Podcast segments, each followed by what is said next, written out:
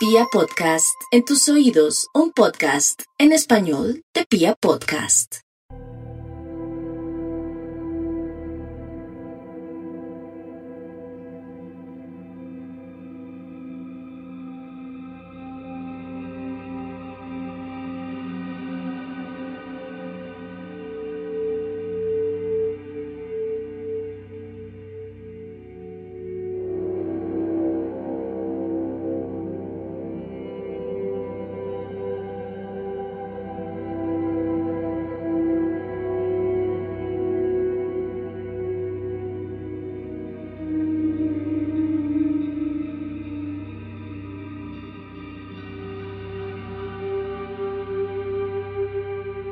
La literatura de ficción criminal, le hace novela policíaca y en especial la novela negra, hay una serie de reglas que suelen implementar y caracterizar al género frente a otras proliferaciones escritas.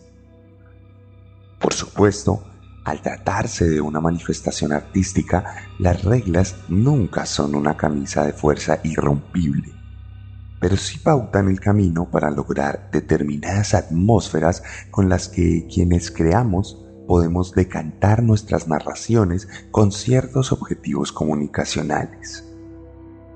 Pero volviendo a la novela negra, una de las máximas que determina nuestros universos radica en la desesperanza que causa el hecho de que siempre hay un poder superior.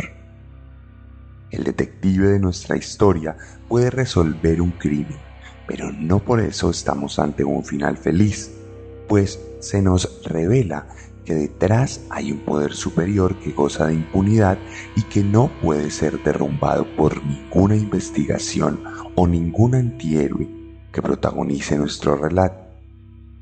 Esa es una máxima de los relatos negros ambientados en la putrefacción de la sociedad y alimentados por los residuos orgánicos de las diferentes castas que contribuyen con su estilo de vida a la degradación del mundo.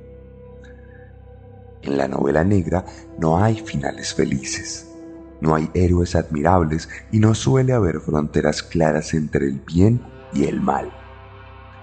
Tal vez por eso es mi género literario favorito, porque es uno de los más reales dentro de la ficción. Pues como lo veremos en la historia de hoy, la sociedad podrida muchas veces es el nido de los asesinos seriales, o incluso el cómplice impune que vive tranquilamente a las sombras mientras los reflectores se ensañan con el villano de turno. Bienvenidos y bienvenidas a la quinta entrega de la cuarta temporada de Serialmente, un podcast con contenido muy gráfico.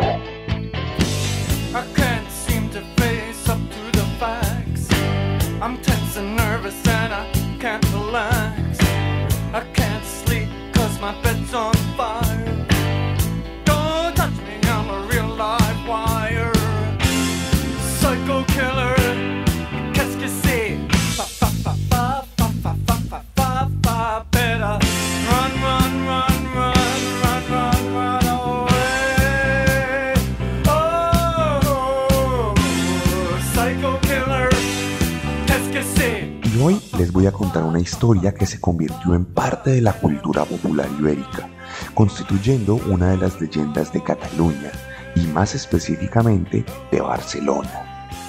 Hoy, por vez primera en esta temporada, contaremos la vida de una mujer. Una mujer que según el relato fue completamente ruin e implacable. Hoy les voy a contar la historia de Enriqueta Martí.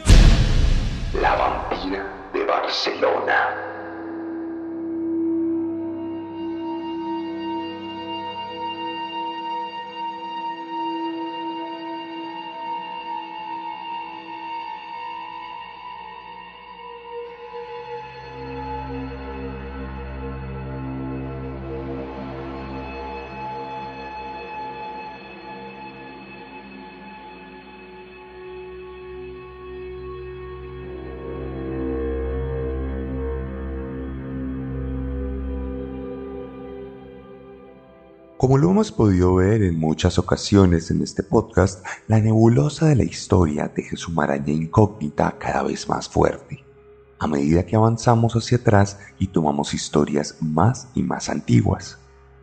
No es lo mismo investigar la infancia de un psicópata nacido en la segunda mitad del siglo XX en un país desarrollado que hacer lo mismo con el relato de una mujer nacida en el siglo XIX en los inhóspitos confines rurales de una nación construida a medias como lo era la España decimonónica. Enriqueta Martí y Ripollés nació el 2 de febrero de 1868 en San Feliu de Llobregat, una pequeña población al sur de Cataluña donde desde muy joven emigró para irse a vivir a la capital de la comunidad autónoma de Barcelona. De alguna u otra manera, es como si su vida solo hubiera comenzado en cuanto decidió radicarse en una metrópolis, como si los demás pueblos no existieran, como si no contara nada de lo que pasa en esa España profunda, llena de mitos y leyendas. El registro investigativo que se tiene de Martí nace en Barcelona y parte desde el momento en que pisó la Rambla, que por aquel entonces, guardando proporciones, ya era tan glamurosa como lo es ahora. Es por esto que no sabemos cómo era el entorno familiar de Enriqueta, no sabemos cómo la trataban sus papás, si tuvo algún tipo de trauma o si su psicopatía se originó por algún aspecto relacionado a su nacimiento o primera infancia. Lo que sí podemos intuir es que era una mujer de escasos recursos. Esto lo sabemos no solo porque estadísticamente era lo más posible por la época y el lugar de procedencia, sino porque cuando llegó a Barcelona, de inmediato se adentró en el bajo mundo, aquel que quedaba en las tinieblas de la ciudad y del que nadie estaba orgulloso a pesar de que prácticamente todos descendieron allí alguna vez, en secreto y con vergüenza disimulada. Siendo todavía muy joven, Enriqueta comenzó a ejercer la prostitución en las calles de Barcelona, pues se dio cuenta que era la forma más rápida de luchar contra la miseria. Asimismo, se dedicó a ser niñera cuando tenía la suerte de recibir una oferta laboral que la sacara de las noches inclementes y de la incertidumbre de los clientes. No obstante, en medio de aquellas jornadas de trabajo, tuvo la oportunidad de conocer a Juan Pujaló, un artista y pintor de poca monta que frecuentaba los barrios rojos y que se flechó por la jovencita, quien supo corresponder su amor hasta que se unieron en matrimonio luego de recorrer un rápido camino de enamoramiento. Sin embargo, la relación entre Juan y Enriqueta fue propia de la época. La pareja tuvo un sinfín de problemas e inconvenientes que los llevaron a ser inestables, a separarse por prolongados periodos de tiempo y a reconciliarse de la forma más tóxica imaginable. Si bien, aunque la relación duró alrededor de 10 años, la intermitencia impidió que hubiera un verdadero vínculo afectivo que les uniera desde el amor verdadero. Según las posteriores declaraciones de Juan, su versión indicaba que la razón por la que se separaban tanto era porque, a pesar de estar casados, Enriqueta nunca dejó de lado su gusto y disfrute por aquella vida sórdida y clandestina en los muelles de Barcelona. Aún con la argolla de matrimonio puesta, se dice que ella se le vio en repetidas ocasiones en prostíbulos y en tabernas de mala muerte, donde conocía a varios hombres con los que se iba a destinos secretos, aunque imaginables. En este punto de su vida nos encontramos con una nueva nebulosa en el relato. Por un lado, hay unas fuentes que indican que la pareja nunca tuvo hijos, mientras que otros autores aseguran que Enriqueta sí tuvo un bebé y que tan solo llegó a vivir 10 meses, hasta que murió de desnutrición. A ciencia cierta, al día de hoy no se ha podido comprobar el 100% de la veracidad de cualquiera de estas dos versiones, pero independientemente de cuál de los casos resulte ser cierto, se cree que esto marcó el posterior comportamiento psicópata de la mujer. Cuestión que, para principios del siglo XX, hacia 1906, la pareja se divorciaría de forma definitiva y Enriqueta comenzaría a tener una vida completamente dionisiaca en la que tenía dos personalidades. La diurna, en la que se vestía con viejos y sucios harapos para pedir comida y dinero en las calles, y la nocturna, en la que utilizaba ropas lujosas y se desenvolvía en la vida de la prostitución en la que fue ascendiendo de forma progresiva. Pronto, Enriqueta se dio cuenta de que no era lo mismo acostarse con un trabajador del puerto de Barcelona a prestarle servicios sexuales a un prestigioso empresario o figura pública.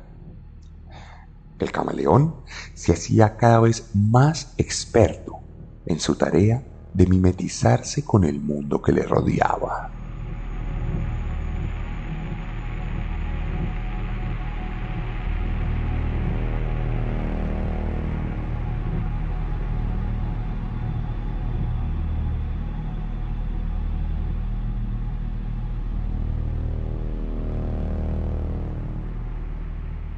A medida que la mujer se afianzaba en la vida nocturna, se tomó confianza para ganarse el favor de clientes de cada vez mejor poder adquisitivo.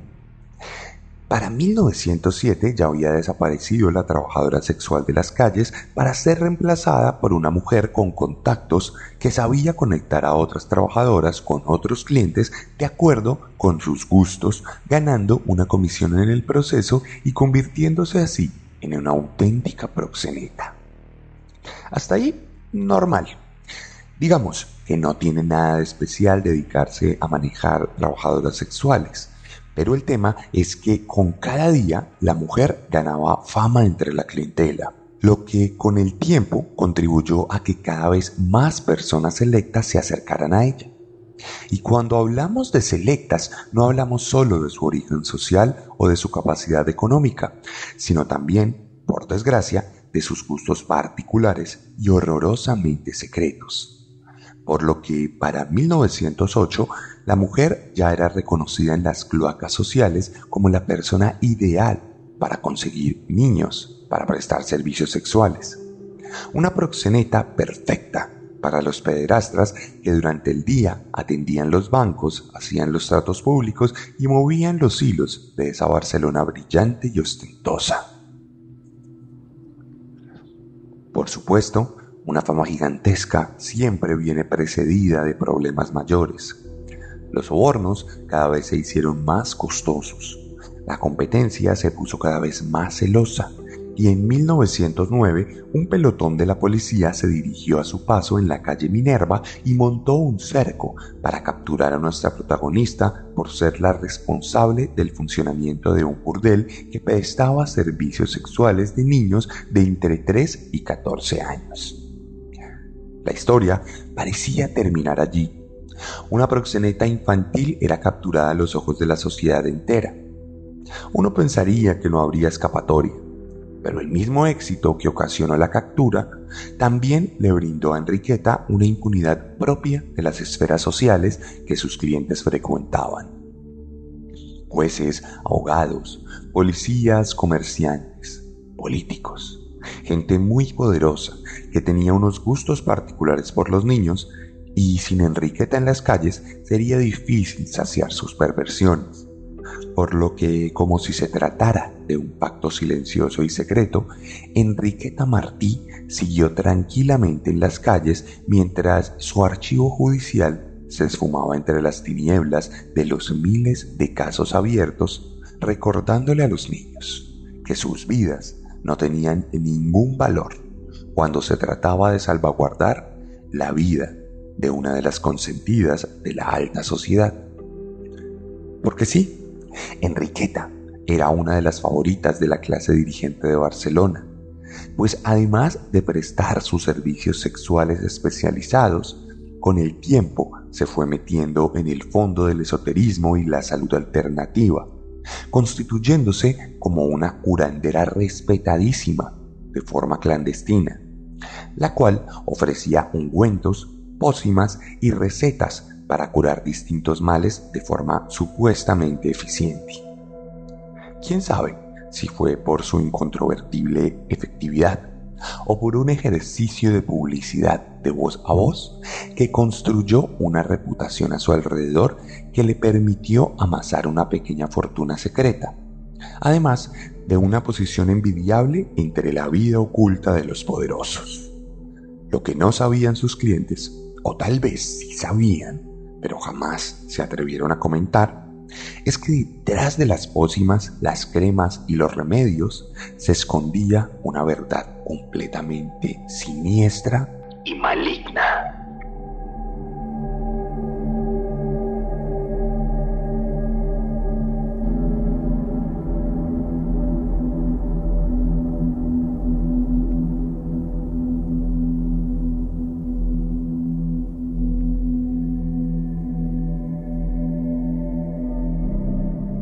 Probablemente lo que garantizaba el éxito de los remedios esotéricos de Enriqueta Martín era un ingrediente secreto que dotaba de pureza, energía mágica y efectividad a cada una de sus preparaciones. Habiendo regentado un burdel de menores, Enriqueta tenía fácil acceso a su materia prima y cada vez que lo necesitaba tomaba a uno de los niños esclavizados en su prostíbulo y se lo llevaba a casa, donde lo mataba con sus propias manos para luego aprovechar cabalmente su cuerpo. Tomaba un cuchillo de desguazar y diseccionaba los cadáveres de los niños en muchos pedazos pensados para sus preparaciones. El pelo lo cortaba cuidadosamente para venderlo en el mercado negro donde se pagaban buenas sumas para poder hacerle alguna peluca a cualquier erudito. La piel era tratada cuidadosamente para extraerle la grasa y así poder preparar los ya mencionados ungüentos. Y los huesos eran pulverizados para utilizar el polvo dentro de las pociones que servían para curar la tuberculosis.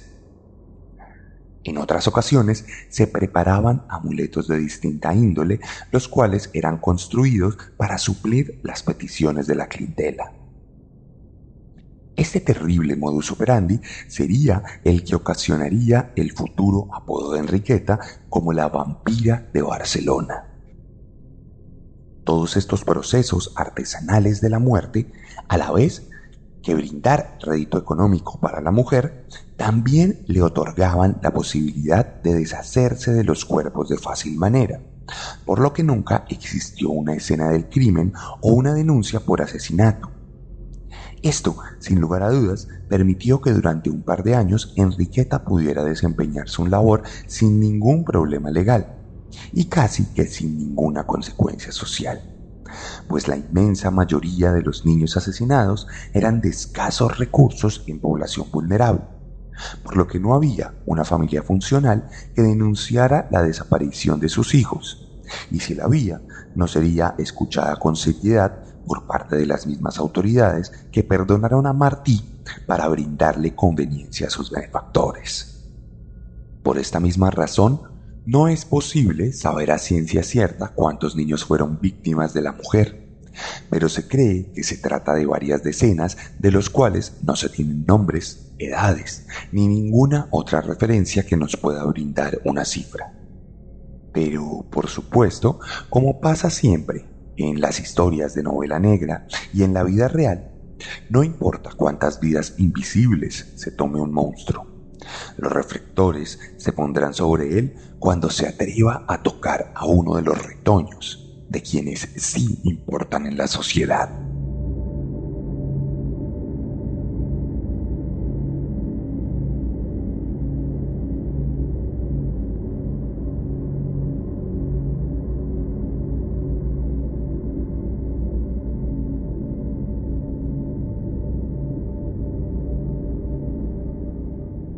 El 10 de febrero de 1912, Teresita Guitar con Ghost, una niña de menos de 8 años, hija de un prestigioso comerciante de Barcelona, fue raptada de forma misteriosa mientras se dirigía a su casa en compañía de su madre, quien se descuidó por un momento, dando la oportunidad perfecta al captor.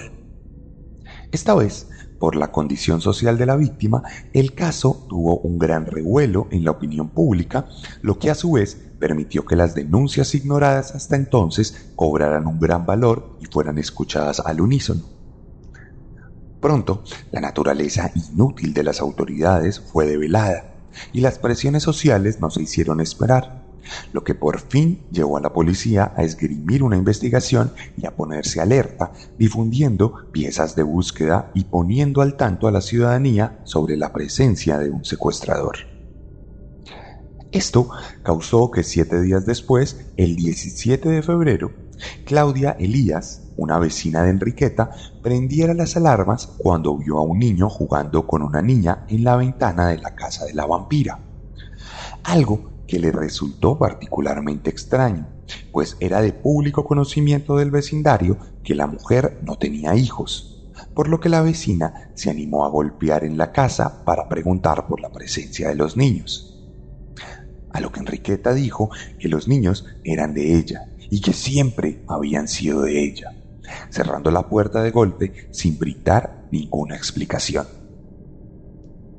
Esto fue suficiente para ahondar las sospechas de la mujer, quien le contó a los vecinos lo sucedido y manifestó el presentimiento de que se trataba realmente de la pequeña y desaparecida Teresita.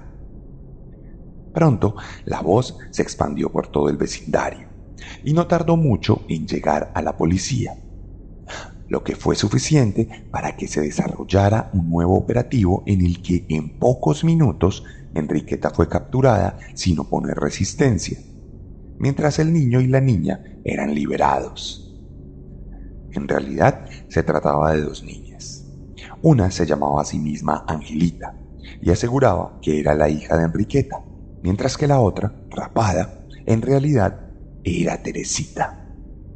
El camino de putrefacción social de nuestra protagonista había llegado a su fin, aunque apenas saldría a la luz.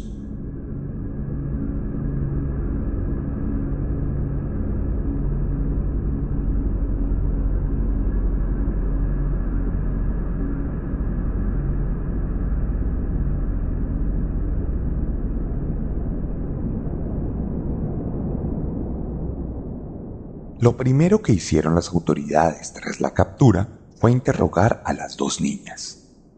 Primero, Teresita, quien contó que Enriqueta le había ofrecido unos dulces y que luego le había tapado la cara con una bolsa negra para raptarla.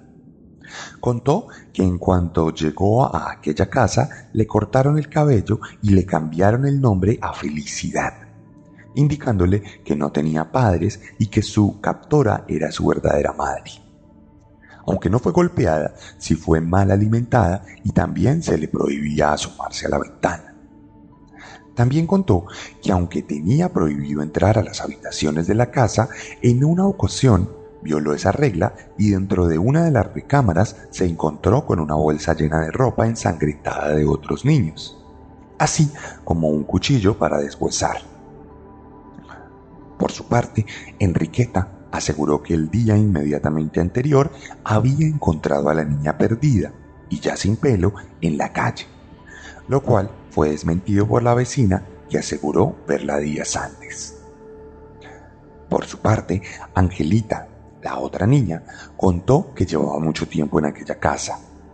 De hecho, aseguraba que su mamá real era Enriqueta y que antes de que llegara Teresita había otro niño que fue asesinado sobre la mesa de la cocina con el mismo cuchillo que se habían encontrado en otra ocasión. La vampira por su lado, corroboraba la versión de la niña, asegurando que en efecto era la mamá de ella. Las autoridades entonces buscaron al ex esposo de Enriqueta para corroborar la versión de la supuesta hija, la cual fue rotundamente negada por el Víctor. Adicionalmente, y según una de las fuentes, los investigadores llevaron a la mujer al médico para determinar si alguna vez había parido algo que según esa misma fuente histórica nunca había pasado, lo cual demostraba que no era la verdadera mamá de Angelita. Cuestión que las autoridades continuaron sus pesquisas allanando la casa de la mujer, encontrando lo que las niñas habían asegurado ver una especie de sacos llenos de ropa ensangrentada de niño, así como los restos de pequeños huesos, muchos de los cuales tenían rastros de haber sido quemados y modificados. Asimismo, encontraron una habitación llena de recipientes de vidrio que guardaban sangre coagulada, manteca hecha con carne humana, polvo de hueso y todo el alijo de preparaciones que ya mencionamos en uno de sus suntuosos trabajos. Posteriormente, la mujer fue sometida a un prolongado interrogatorio en el que se le presentó el material probatorio encontrado en su casa, lo cual, según algunos reportes, decantó en la confesión absoluta de ella, quien aseguró que sus clientes eran muy exclusivos y tenían una reputación considerable. Esto, por supuesto, brindó nuevos matices al caso, pues además fue encontrada una lista de nombres en las que figuraban políticos, comerciantes, otros policías, abogados y empresarios que componían la crema de la sociedad barcelonesa. Por supuesto, en cuanto esto ocurrió, de inmediato los medios de comunicación de la época aplacaron la indignación de la sociedad y aseguraron que los clientes no eran más que víctimas, que habían caído en los embustes de la mujer y que nunca supieron la verdad detrás de los acontecimientos. La policía, por su parte, y como siempre, contribuyó a la construcción de la nueva narrativa, poniendo al servicio de los medios a todos sus portavoces que siempre velaron por el buen nombre de los clientes de la vampira lo que pudo ser la revelación de un escándalo de proporciones nacionales, terminó siendo un caso más de la crónica roja. El poder en las sombras seguiría impune, como pasa en todas las novelas negras.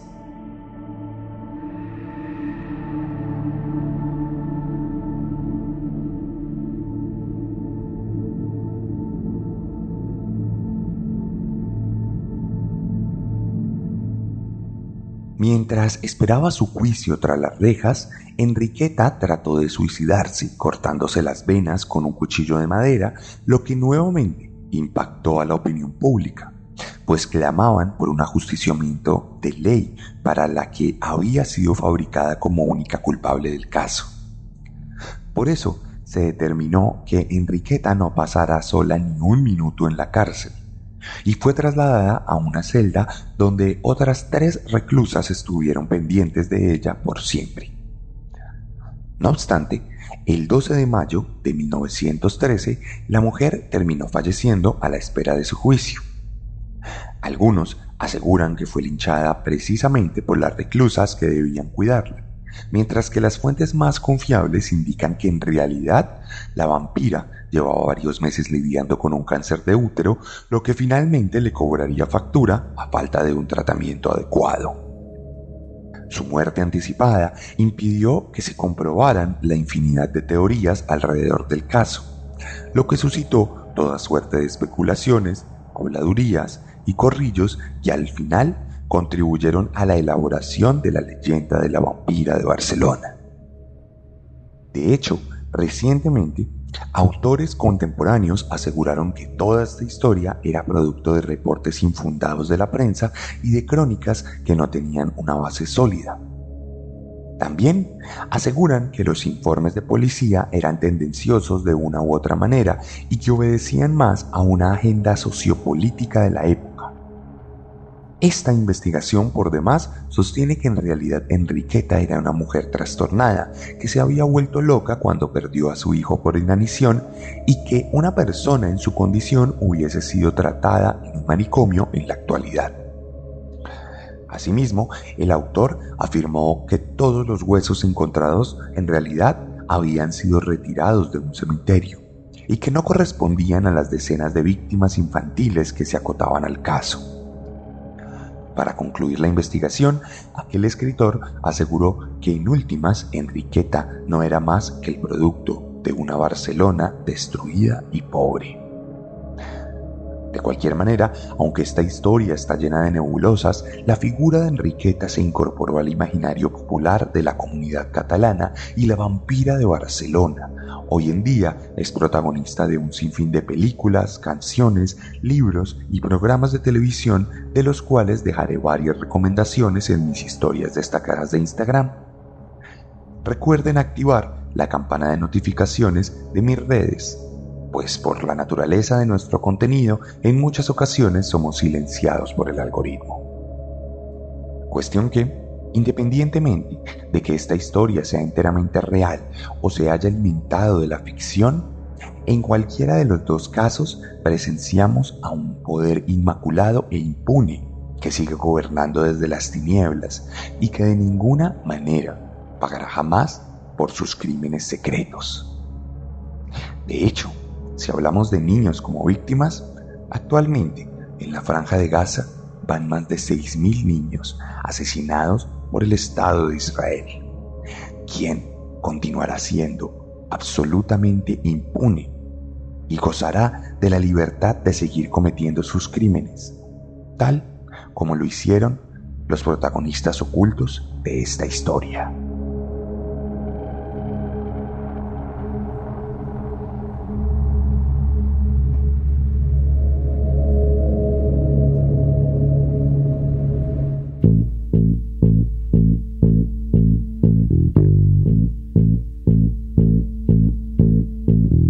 Esta fue la historia de Enriqueta Martí aquí en Serialmente, la quinta entrega de este podcast en su cuarta temporada, con un contenido muy gráfico. Si le gustó lo que hacemos, le va a encantar la forma en que contamos historias en la literatura.